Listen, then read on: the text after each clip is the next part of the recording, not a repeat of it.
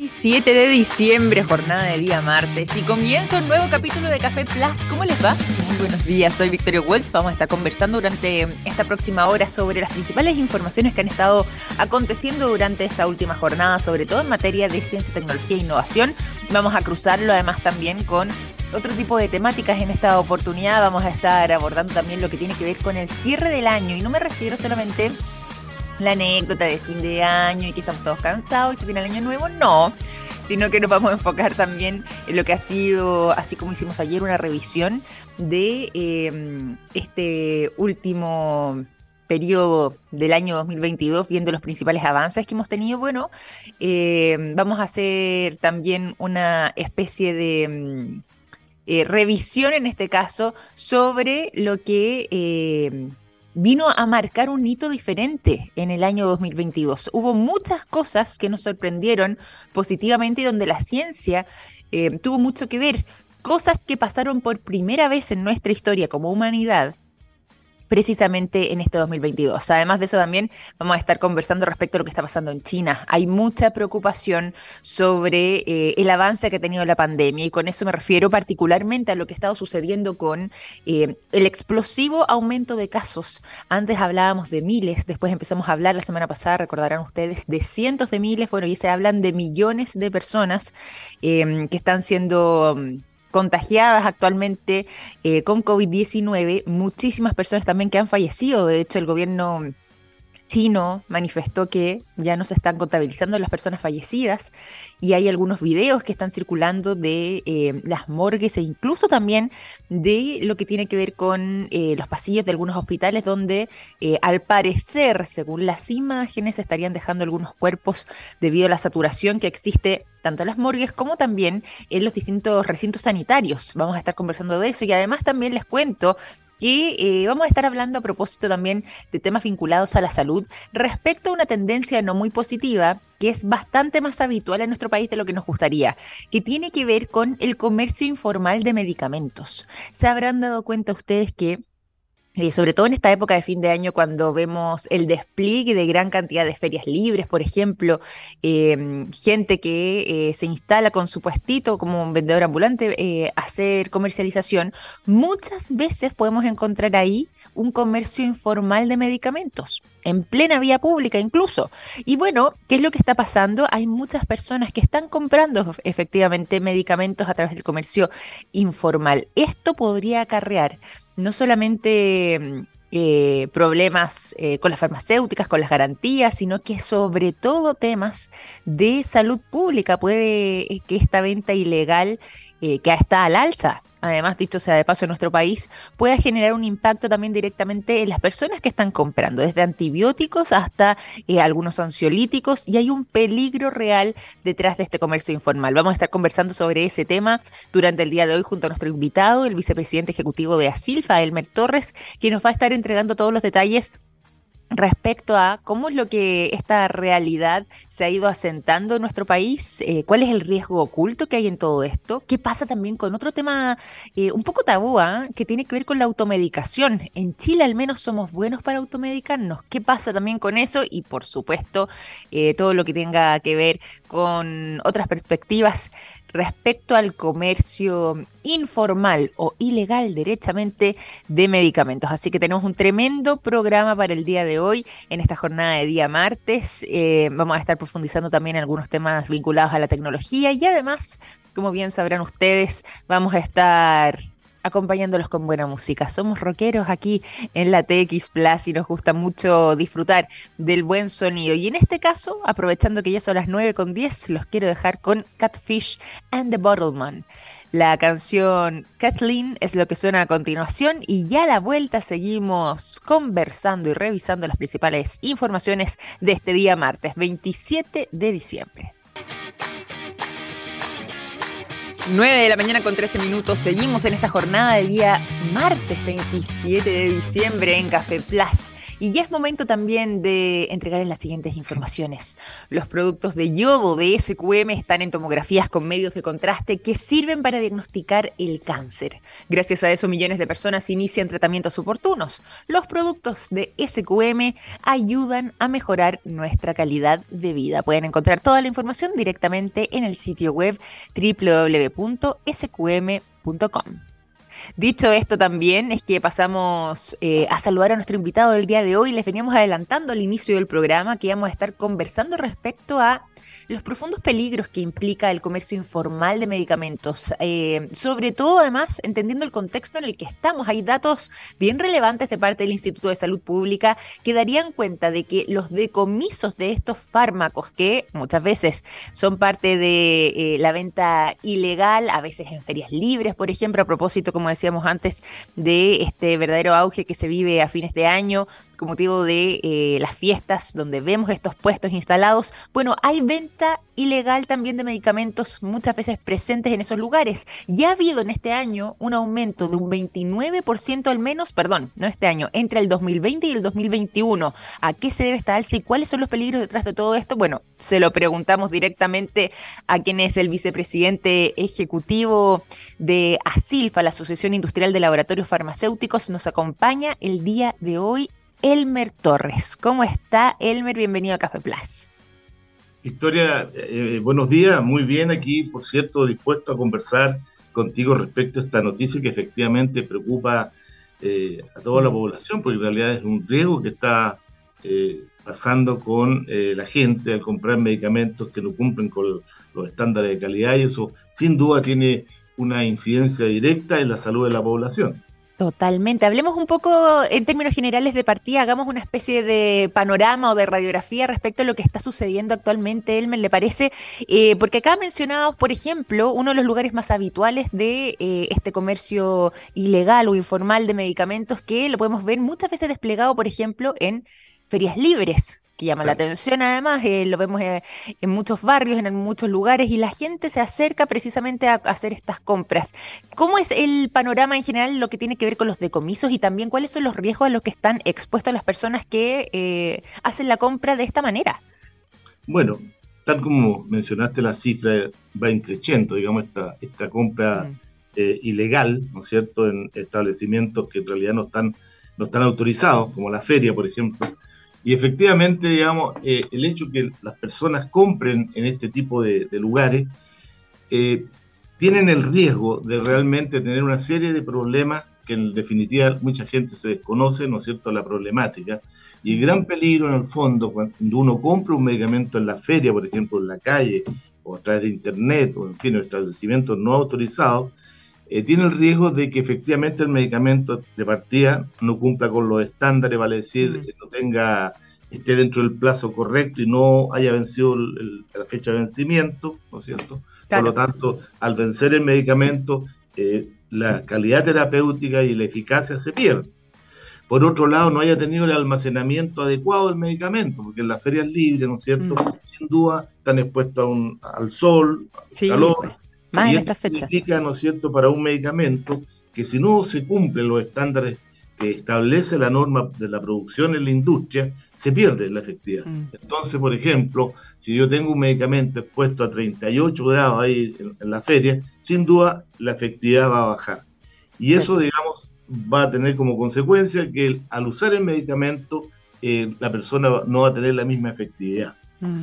Por otro lado, también se ha generado en, esta feria eh, eh, la utilización y la compra, ¿no es cierto?, de medicamentos delicados como son, por ejemplo, los antibióticos, los eh, tranquilizantes, o, ¿no es cierto?, o psicotrópicos, como el caso de clonazepam, que la gente compra estos medicamentos en las ferias que efectivamente deben ser prescritos con receta médica, y que obviamente tienen como consecuencia, ¿no es cierto?, una serie de efectos secundarios que pueden dañar la, salud de la población. Entonces, por esa misma razón nosotros consideramos que efectivamente debe haber, diría yo, una mayor fiscalización por parte de la autoridad en primer lugar. Y en segundo lugar, nosotros creemos que debe haber un tema de educación. Esto es muy importante. A ver. Aquí, aquí, pasa por el tema de la educación. O sea, mm. nosotros debiéramos crear conciencia que se, se debe educar a la población mm. respecto al, significado del buen uso de los medicamentos. Y esto, digamos, se podría iniciar desde, desde la, de, los, niños, o sea, desde, desde los niños están en el colegio, se puede hacer una campaña, ¿no es cierto?, para educar a los niños de qué, significa un medicamento, cuáles son la, finalidad que cumple un medicamento, cuáles son las precauciones que ellos deben tener en, el día de mañana en un uso de un medicamento, etcétera. Entonces, yo creo que aquí nosotros tenemos una gran falta en nuestro país de, educación. Yo creo que mucha gente ignora lo que está pasando. Sí, ese tema ese tema es muy relevante, Elmer, y bueno que además también eh, lo menciona aquí de entrada, porque finalmente creo yo aquí desde, desde mi visión, pero eh, gran parte de este problema que estamos enfrentando con esta alza importante, además de lo que tiene que ver con los decomisos de fármacos y la venta ilegal, tiene que ver justamente con el fenómeno que usted menciona o que deja entrever, con la automedicación. Nos falta ahí, eh, como mencionaba, quizás un tema de educación para saber a los riesgos también que nos exponemos y cómo es la realidad respecto a la automedicación de los chilenos. Yo no sé si es que esto es un fenómeno que en nuestro país se ve más acentuado, mi sensación es que sí, o que eh, por esa misma razón eh, el meollo del asunto quizás viene precisamente de parte de esta necesidad de algunas personas, necesidad lo pongo entre comillas, porque finalmente es desde su propia autoevaluación de poder acceder a medicamentos que quizás sin receta eh, no pueden acceder en una farmacia a través del comercio formal y por eso lo hacen, podríamos decir entre comillas, a la mala a través de estas ventas ilegales. Claro, es que es un problema, de, como decía yo, de, educación precisamente, mm. la gente no conoce el riesgo que tiene comprar en establecimientos que no están permitidos y obviamente la gente busca precio, porque en realidad se supone que, ¿no es cierto?, que si lo va a comprar ahí en la feria o en la calle, va a encontrar el medicamento más barato, pero en definitiva mm. eh, se equivoca porque finalmente lo que va a comprar el producto no va a responder a lo que realmente la persona quiere.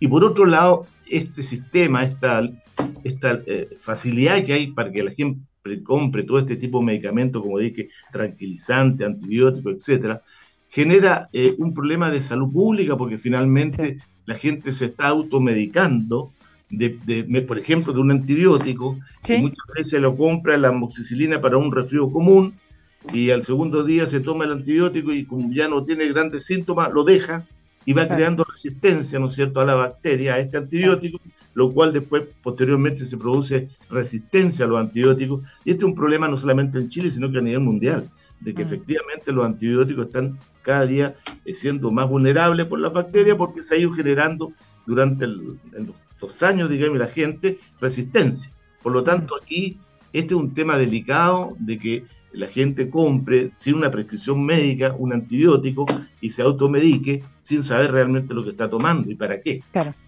Claro, totalmente. Elmer y yo quería preguntarle también respecto al contexto, porque no deja de ser llamativo de que esta alza tan significativa que hemos visto recientemente en eh, los decomisos de fármacos de venta ilegal tengan un pic considerable entre el año 2020 y 2021 de casi prácticamente un 30%. ¿Cuánto incide, cree usted, el contexto, me refiero particularmente con la pandemia? Em, ¿Habrá afectado de alguna manera u otra? ¿Habrá generado quizás una sobrealerta en las personas y por lo mismo están intentando acceder a medicamentos casi de manera preventiva, de muy mala manera como señala usted, pero casi de forma preventiva respecto a lo que estábamos viviendo hace eh, algunos meses atrás? Yo creo que efectivamente el, todo este tema del COVID durante los últimos dos o tres años ha generado una, una alerta, diría yo, eh, a la población respecto a protegerse. Eh, entonces ya cualquier eh, síntoma de resfrío, obviamente, buscan una solución rápida para tratar de, de alguna manera de, cortar esta eventual gripe. Y, y eso ha, significado una mayor demanda, digamos, de parte de la población. Y que bueno, y con todo este tema del, al principio, sobre todo que no había desplazamiento libre, la gente, en fin, cuando había oportunidad, de alguna manera compraban, digamos, ¿no es cierto?, en este caso en las ferias. Ahora, yo creo que aquí también es bueno aprovechar para mencionar de que afortunadamente en nuestro país tiene una industria farmacéutica productiva importante, que tiene alto estándar de calidad, que ha logrado hacer estudios de bioequivalencia durante casi ya 10 años, lo mm. cual ofrece a la población una gran variedad de medicamentos, ¿no es cierto?, con calidad y a precios, a precios realmente muy razonables, porque quiero que sepan, ¿no es cierto?, porque eh, se hacen un estudio, por ejemplo, eh, ¿no es cierto?, CLOSAP, que son las empresas que auditan el mercado farmacéutico en Latinoamérica, eh, encontraron, ¿no es cierto?, que el valor promedio del genérico en Chile es de 1,1 dólar. Y el valor, estamos hablando de mil pesos aproximadamente, el valor promedio. Y el valor promedio del genérico en Latinoamérica es de 4,4 dólares. Vale decir, Chile tiene el valor más económico de genérico en Latinoamérica. Mm. Por lo cual, la gente, el valor que tiene el medicamento es un valor adecuado, económico y además con absoluta eh, garantía en la calidad y en la eficacia. Mm. Entonces, en ese sentido, la gente debe entender que cuando va a comprar un medicamento, no dude en comprar, ¿no es cierto?, en la farmacia, que le garantiza la estabilidad, el almacenamiento, la seguridad, etcétera, y a un precio muy razonable. Por lo tanto, eh, yo creo que en ese momento, en este instante, yo creo que es bueno que la gente tome conciencia de esto y se cuide, o sea, se proteja, no esté comprando en cualquier lugar, que al final de cuentas va a correr riesgo porque hay medicamentos falsificados, hay medicamentos que ya están vencidos la fecha de, de, caducidad y por lo tanto ya la efectividad del medicamento se pierde, etcétera, etcétera. Entonces, ¿para qué correr riesgo cuando realmente la gente puede acceder a medicamentos económicos y de calidad. Totalmente. Para quienes se van sumando además a nuestra sintonía, les cuento que estamos conversando durante esta mañana junto a Elmer Torres, vicepresidente ejecutivo de Asilfa. Eh, estamos hablando respecto a eh, los peligros que hay escondidos detrás del, eh, del, comercio, digo, informal de medicamentos. Hemos visto una alza significativa durante los últimos años en nuestro país de esta venta ilegal, en torno al 30%, 29%, por ejemplo, entre el año 2020 y 2021, una cifra que nos preocupa y que, por, su, por cierto, digo, también conlleva una serie de riesgos, sobre todo para quienes los compran. Y ahí quería preguntarle también, Elmer, respecto a algo que usted mencionaba en la conversación. Em, sobre los coletazos, por ejemplo, o las implicancias que eh, trae en este caso la automedicación a los cuales muchas veces se puede acceder, por ejemplo, en el caso de eh, los antibióticos, por medio de em, una venta en una feria libre, eh, sin receta médica, y que eso puede justamente comenzar a generar mayor resistencia frente a este antibiótico porque em, muchas veces además ni siquiera quizás necesitábamos ese medicamento en particular o bien no le damos el uso correcto em, por el tiempo que por ejemplo, un profesional de la salud podría indicar. Eh, ¿Cuáles serían, cree usted también, eh, algunos de los medicamentos donde más riesgo vemos expuesto a nuestra salud? Acá mencionábamos antes los antibióticos, pero ¿qué pasa también con eh, otro tipo de... Em, sustancias o medicamentos tan sensibles como pueden ser los ansiolíticos, clonazepam, en fin. De, ¿Dónde está radicado ahí el riesgo también para la salud de las personas?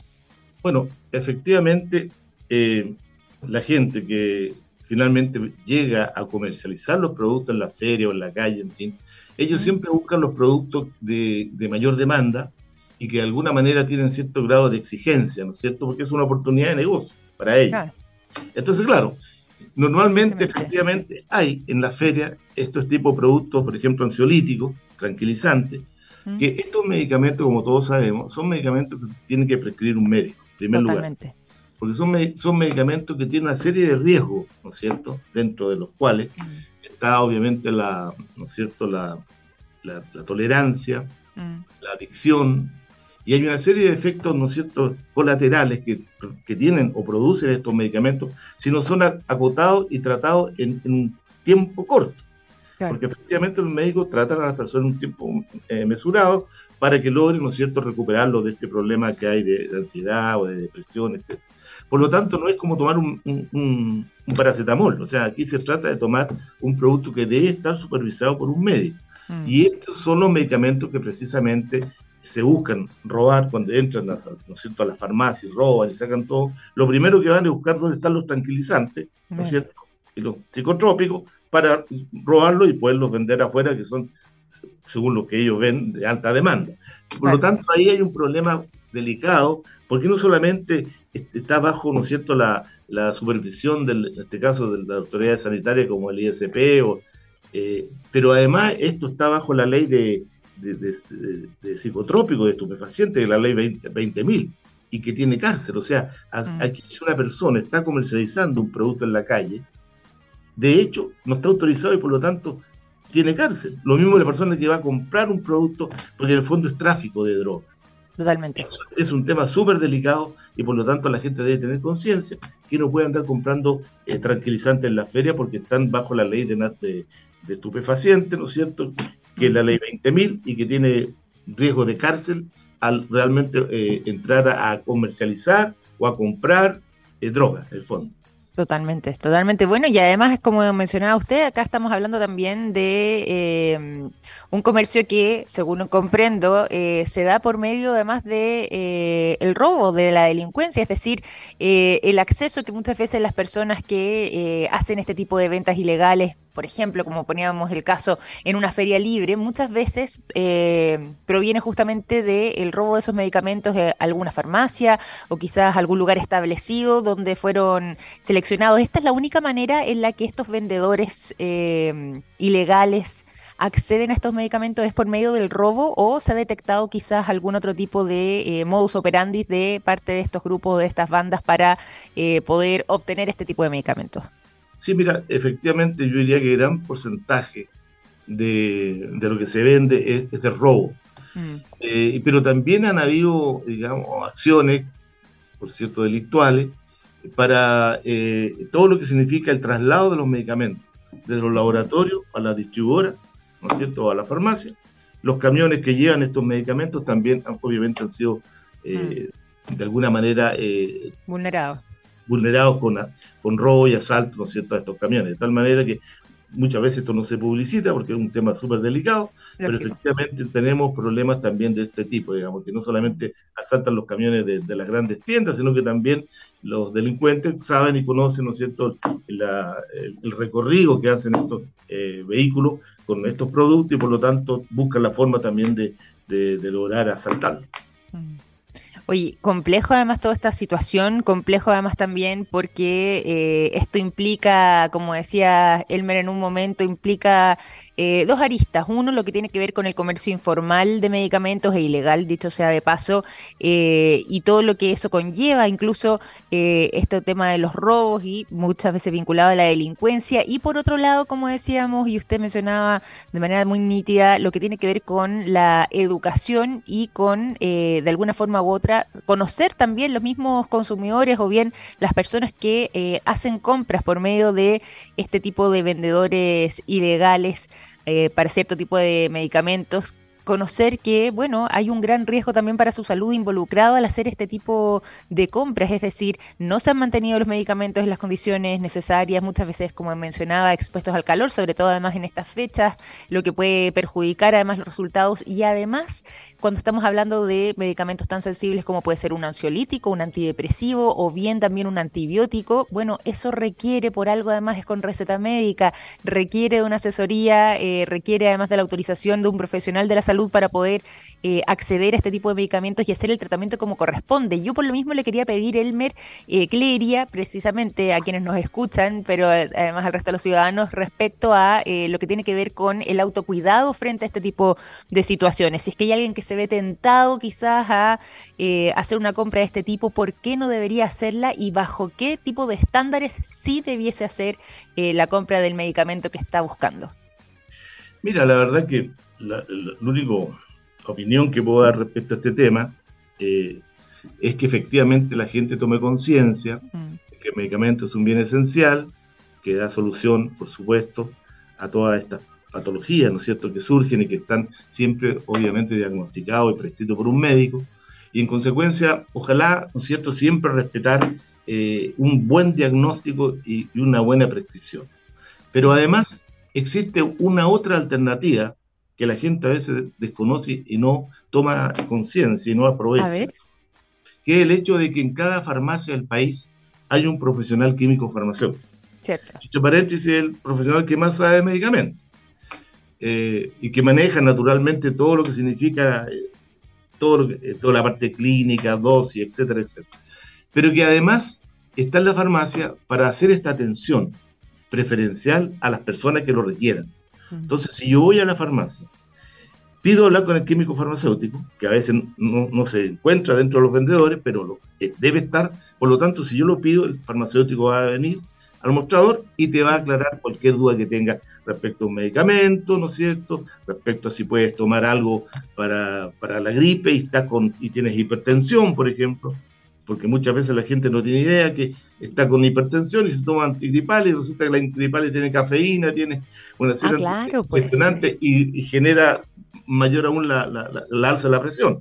Entonces, este profesional está en la farmacia a disposición para que la gente pueda recurrir en forma gratuita, porque aquí el farmacéutico en la farmacia cuando le da, le, hace la, la, dispensación del medicamento, ¿no es cierto? Y le explica de qué, va, qué es lo que va a tomar, por cuántos días debe tomar y cómo debe tomar, etcétera, etcétera, etcétera. Y además todas las orientaciones que el profesional le puede entregar es en forma gratuita. Por lo tanto, ¿por qué no aprovechar, ¿no es cierto?, a este profesional que ha sido formado por muchos años en la universidad para entregar este conocimiento a la población y en forma gratuita. Entonces, como segunda reflexión, yo diría siempre un buen diagnóstico y una, y una buena prescripción médica, pero además si es un, tema sintomático, si no es un tema de gran patología, ¿no es cierto? Puede ir a la farmacia y conversar con el farmacéutico para ver efectivamente qué cosa puede tomar, que hay un montón de medicamentos como se llaman los OTC, que son medicamentos para los síntomas, para el resfrío, para la gripe, para la acidez, etcétera, etcétera. Entonces hay muchos medicamentos que no requieren prescripción médica, pero el farmacéutico les puede orientar y entregar lo adecuado. Totalmente. Y nos vamos a quedar también con ese mensaje y con ese llamado, sobre todo frente a lo que estamos eh, actualmente viendo que tiene que ver con esta alza significativa, lo que tiene que ver con el decomiso de fármacos de venta ilegal en nuestro país y quedarnos justamente con esta recomendación que hace Elmer para eh, comprar en lugares establecidos, para contar con esa asesoría, contar además con eh, la posibilidad de, como mencionaba, tener, por ejemplo, para medicamentos que no incluyen receta médica, bueno, poder consultar el químico farmacéutico que está en la farmacia, como decía, de manera gratuita, dicho sea de paso. Y bueno, y también en casos más complejos, por supuesto, siempre consultar eh, a algún doctor, algún médico para poder contar además con eh, las indicaciones y además de eso, con el tratamiento que un profesional de la salud puede entregar a las personas para el caso que requieran. Así que nos vamos a quedar con esa idea, Elmer, y le quiero agradecer por esta conversación durante esta mañana aquí en Café Plus, muy relevante además también las indicaciones que nos estaba entregando. Gracias, Víctor. Un placer estar con usted. Lo mismo digo, un gran abrazo. Que esté muy bien. Igualmente, hasta luego. Hasta luego. Elmer Torres, vicepresidente ejecutivo de ASILFA, la Asociación de eh, Industrial de Laboratorios Farmacéuticos, conversando con nosotros durante esta mañana aquí en Café Plus. Ya son las 9.35, nos vamos a la música y de inmediato los quiero dejar con el sonido de 13 Senses. La canción Into the Fire es lo que suena a continuación.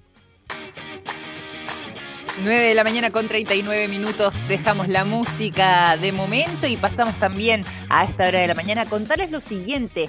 Hay productos que nos han acompañado toda la vida, como el yodo, presente en el área de la salud, el nitrato de potasio en la industria de la alimentación, las sales solares en energías limpias y el litio en la electromovilidad. Los productos de SQM ayudan a mejorar nuestra calidad de vida. Toda la información en sqm.com. Dicho esto, es que nos vamos también a eh, revisar lo que ha estado aconteciendo en China. Hay datos muy reveladores, y veníamos anunciándoselos al principio del programa, sobre lo que ha estado pasando durante este mes de diciembre con esta verdadera ola, este alza significativa de los contagios que tiene al mundo muy preocupado porque no se descarta que algo así pudiese comenzar a suceder de manera paulatina en las distintas regiones de nuestro planeta, partiendo por el hecho de que se estima de que cerca de 250 millones de personas en China podrían haberse eh, contagiado, digo, de COVID-19 durante los primeros 20 días del mes de diciembre. 250 millones de personas están dimensionando lo que es una cantidad impactante de personas solamente durante los primeros 20 días del mes de diciembre. Es decir, esta cifra o esta estimación que eh, se realiza puede estar al alza incluso habiendo pasado ya prácticamente una semana desde esa fecha tope. Eh, China, como les contábamos durante el día de ayer, ya comenzó también a dejar de emitir algunos datos diarios, tanto de los contagios pero sobre todo las personas fallecidas. Esto es un mandato que hizo la Autoridad Central de Salud de ese país de dejar de publicar los datos diarios de COVID-19, poniendo además especial énfasis en... Eh, comunicar, pero de manera no permanente, la cantidad de personas fallecidas durante las últimas horas a causa del COVID. Sin embargo, pese a todo esto, igual se hizo un anuncio que eh, no ha dejado de llamar la atención, pese a que están viviendo posiblemente una de las peores olas que han tenido desde que apareció el COVID-19 justamente en el mes de diciembre del año 2019, es decir, hace ya tres años atrás, y que quizás esta ola viene siendo una de las más profundas y significativas durante este plazo de tres años, de todas formas, la autoridad central autorizó, más bien, y anunció que eh, a partir del día 8 de enero de 2023 se acabará la cuarentena para las personas que provengan del extranjero ya sean ciudadanos chinos que estaban fuera y que regresan a su país, o sea incluso de visitantes, de viajeros que eh, por turismo, la razón que sea, quieran ir hacia mm, el gigante asiático, hacia China, para eh, hacer algún viaje. No van a tener que hacer cuarentena, se va a poner fin a las cuarentenas para los viajeros a contar del 8 de enero en ese lugar, algo que no ha dejado de llamar la atención precisamente por esta alza explosiva de cerca de 250 millones de casos tan solo en el mes de diciembre hasta el 20 de diciembre, es decir, hasta una semana atrás. Imagínense que esta cifra podría ir a mayor aumento. ¿A qué se atribuye todo esto? Bueno, hay hartos especialistas intentando descifrar más o menos qué es lo que está pasando, por qué está esta alza tan explosiva en China. Hay algunos que atribuyen esta mm, eh, alza significativa la aparición de nuevas variantes y que a mayor número de contagios hay mayor posibilidad de variantes. Es decir, eh, en una población que estuvo fuertemente confinada eh, y en algunos casos con poca inmunidad natural precisamente por esta falta de exposición, es que posiblemente predominen las cepas más contagiosas eh, y no necesariamente las que no escapen a la inmunidad, como por ejemplo pasó con la mm, variante Delta. Bueno, posiblemente las más contagiosas serían justamente las que estén circulando en estos momentos. La inmunidad, dicho sea de paso, de las vacunas chinas es distinta a la tecnología que mencionábamos, por ejemplo, el día de ayer eh, respecto a otro tipo de vacunas, las que tienen ARN mensajero las vacunas provenientes de laboratorios chinos no cuentan con esta tecnología y eso las haría, al parecer, em, un poco menos eficientes respecto a eh, la capacidad de combatir este virus cuando ataca el sistema o el organismo de las personas afectadas, sumado además de esta alta saturación en los hospitales, que puede explicar también gran parte de los casos que provendrían justamente de estos lugares, porque em, habría una cantidad significativa de personas que hoy por hoy requieren hospitalización en China. Se estima que de los 250 millones de personas, al menos un 15% requiere estar hospitalizado y a eso está generando esta verdadera saturación en el sistema de salud de ese país. Y además también el uso de algunos antivirales como el Paxlovid, eh, perdón, Paxlovid, eh, fue recientemente aprobado además en ese país, podría afectar en una disminución de las hospitalizaciones y de los fallecidos, pero generar nuevas variantes que sean más resistentes al virus. Y esto podría entonces estar siendo un verdadero caldo de cultivo para esta verdadera explosión. Hay quienes no descartan además lo que tenía que ver, recordarán ustedes que fue el tema de conversación ya hace tres años atrás, con los orígenes. Se hablaba, ¿cierto?, de un murciélago que podría haber sido quizás el, el animal original del cual provendría este virus y que habría saltado hacia el ser humano, bueno, fíjense que además China tiene como característica particular ser uno de los países del mundo con mayor exposición a animales exóticos. Y no se descarta que quizás algún tipo de mutación eh, o parte de estos brotes que hemos visto incluso de otro tipo de virus, como puede ser eh, brotes de la influenza o incluso de los otros dos coronavirus que conocíamos anteriormente, el SARS y el SARS-CoV-2, podrían en este caso también incidir en esta reaparición más fuerte de eh, nuevos casos de contagios y sobre todo este fuerte aumento además en la cantidad de víctimas fatales a causa de esta nueva ola de COVID.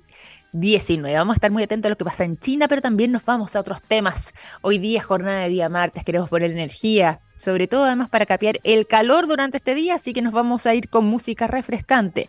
The View es lo que suena durante esta mañana aquí en Café Plus y la canción Same Jeans es lo que pasamos a disfrutar.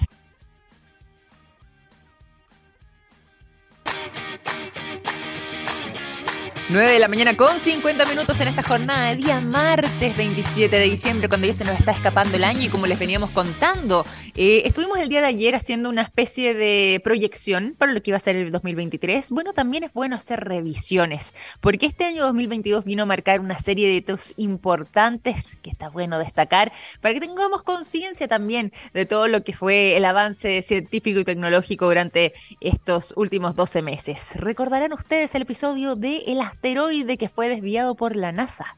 ¿Cierto? Esto ocurrió ya el día 28 de septiembre, lo estuvimos comentando además aquí en el programa en esa oportunidad, siguiendo también todo lo que tenía que ver con esta misión y finalmente esto que parecía de películas de Hollywood se logró materializar. Se logró cambiar la trayectoria de un asteroide después de chocar deliberadamente contra él. Aquí eso sí es bueno eh, aclarar, no es que realmente había un peligro y este asteroide estaba amenazando la Tierra, no, pero se hizo la prueba en caso de, en caso de que alguna vez algún asteroide se nos acercara de manera peligrosa, poder comprobar si es que por medio de una colisión podíamos desviar su trayectoria y de esta forma proteger nuestro planeta y por supuesto además la vida alojada en ello. Y ese objetivo se alcanzó. Muy importante, algo ocurrió entonces el día 28 de septiembre de este 2022, así como también uno de los temas más preocupantes que pudimos ver también durante este año y que conversamos en su oportunidad con Gabriel León, que fue publicado por la revista Environment International, dice relación con la detección por primera vez de microplásticos en la sangre humana. Se encontró microplásticos en muestras de sangre de seres humanos del 80% de las personas que analizó un estudio que, como les decía, fue publicado en esta prestigiosa revista Environment International. Y esta cantidad de microplásticos pequeños, de menos de 5 milímetros de longitud, se forman cuando pedazos más grandes se van descomponiendo, ya sea en el suelo o en el mar, y eso va contaminando nuestro medio ambiente. Y de alguna forma u otra, también nosotros lo vamos absorbiendo de esta manera. Se desconocen cuáles podrían ser las implicancias de esto, cuáles podrían ser los efectos del microplástico en nuestro organismo, pero claramente no se ve muy alentador. Algo más que también sucedió este año y que es importante destacar, bueno, este 2022 vino a marcar un hito importante para la humanidad. Ya somos 8 mil millones de habitantes y contando. Todo esto desde el 15 de noviembre, también lo conversamos acá en el programa, recordarán ustedes. Em, un aumento significativo entonces en la población humana, 8 mil millones de habitantes en todo el planeta y un aumento gradual, ¿ah? porque... Em, de todas maneras, eh, si bien ha habido una mejora significativa en la salud pública y también eh, bastante gradual en lo que tiene que ver con la esperanza de vida, se espera que eh, hasta que alcancemos los nuevos mil millones de habitantes, sea en un plazo aproximado de unos 15 años, distinto a lo que pasó entre los 7.000 hasta la cifra que estamos ahora, 8.000 y más. Eh, millones, porque ahí tardamos 12 años, pero ahora esto podría ralentizarse, digo un poco más, y en vez de ser en un plazo de 12 años alcanzar los nuevos mil millones, sea en 15 años más. Otro hito importante de este 2022, la vacuna contra la malaria. Vacuna contra la, eh, la, malaria que desarrollaron científicos de la Universidad de Oxford, que fue anunciado durante el mes de septiembre y que eh, tiene el potencial de cambiar el mundo, tal como lo anunciaron estos científicos en esa oportunidad. Una nueva vacuna que eh, no está siendo comercializada de momento, ya se espera que eso pueda ocurrir para el año 2023, pero que ha demostrado una eficacia de un 80% contra esta enfermedad que es letal y que año a año mata a cerca de 400.000 personas en todo el mundo. Esto es un tremendo avance, ver, poder contar con esta tecnología a partir de 2023, pero que fue desarrollada en 2022. Y lo bueno también está en que este grupo de científicos de la Universidad de Oxford que estuvieron detrás de este trabajo aseguran que esta no es una vacuna costosa y sobre todo en países eh, donde la malaria es algo muy habitual, países em, con climas tropicales, países de África también em, y algunos países del Pacífico eh, podrían acceder entonces a esta vacuna de manera que no sea tan costosa para ellos y proteger de esta forma eh, su, a su población buenas noticias también, las que nos trajo este 2022. Les voy a proponer algo. Voy a guardarles más un recuento significativo de otros hechos importantes ocurridos un año como hoy, este año 2022 que comienza a despedirse en materia de ciencia, tecnología e innovación. Y eso se los comentaré mañana porque ya estamos en la hora, son las 9.55 y comenzamos a despedir este capítulo de Café Plus, sin antes, eso sí, dejarlos invitados a seguir en sintonía de nuestra radio TX Plus, porque ya está por comenzar la ciencia del futuro junto a Daniel Silva. Que tengan una excelente jornada y ya mañana nos reencontramos con más programa. Cuídense mucho, que esté muy bien.